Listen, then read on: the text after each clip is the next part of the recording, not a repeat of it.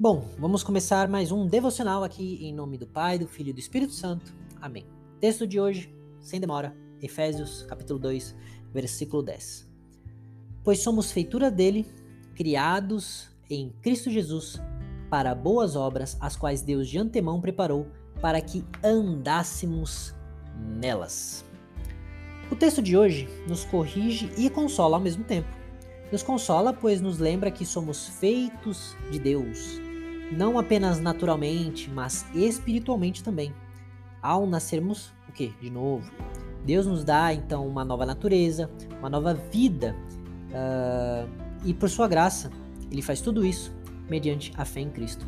Mas Ele não só nos consola, Ele também nos corrige quando nos lembra que Deus nos salvou, não para vivermos de qualquer jeito, mas para praticar as boas obras que Ele já havia preparado antes mesmo da nossa conversão a Ele mas de modo algum nós podemos ler esse versículo sem os dois anteriores, porque você vai ver, ó, olha como eles se completam. Então, Efésios capítulo 2, versos 8 e 9. Porque pela graça vocês são salvos mediante a fé, e isto não vem de vocês, é dom de Deus, não de obra para que ninguém se glorie. Pois, e aí Paulo entra, pois somos nós somos feitura dele, criados em Cristo Jesus para boas obras, as quais Deus de antemão preparou para que andássemos nelas. Paulo, ele é taxativo direto. Não existe salvação produzida por obra alguma.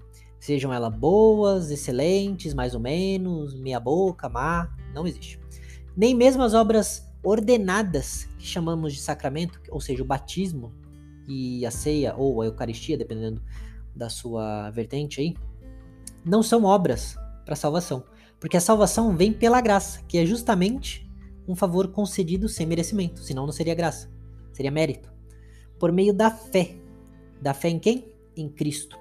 E ele explica que não temos uh, motivos para nos orgulhar de nossa piedade, de nossa obediência ou do quanto somos religiosos e crentes de verdade. Não há salvação uh, dependente de obras. Nossa salvação não depende do que nós fazemos ou deixamos de fazer. Não depende de quem quer ou de quem corre, como diz o apóstolo Paulo em Romanos 9, mas de Deus em usar a sua misericórdia.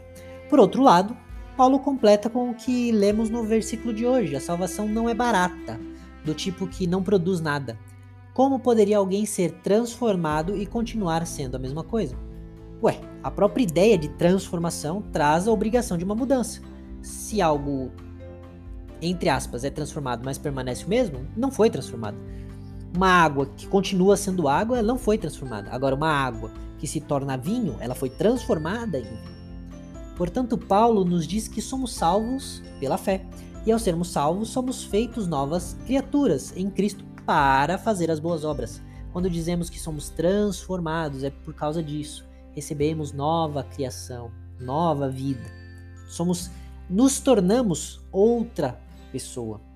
Repare que até mesmo as boas obras que faremos por estarmos em Cristo não vão vir de nós mesmos. Nem fomos nós que a planejamos, mas foram preparadas pelo próprio Deus para andarmos nela antes mesmo da gente se converter. Paulo está nos dizendo o quanto dependemos de Deus para crer, para sermos salvos e até para fazer a sua vontade. Totalmente dependente dele.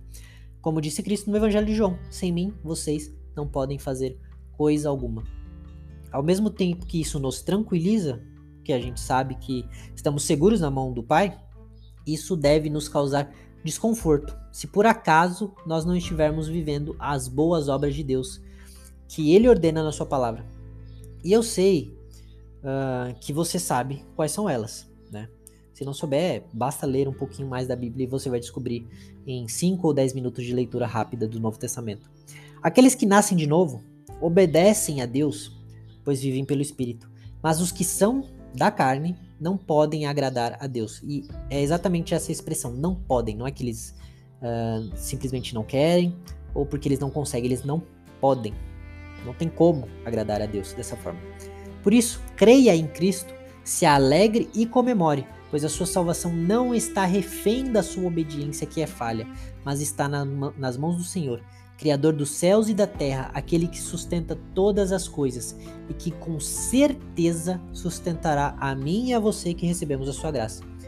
Por isso, eu posso dizer que eu estou certo de que aquele que começou a boa obra em vocês e em mim é fiel e irá terminá-la com perfeição até o dia em que vier se encontrar com todos nós. Amém.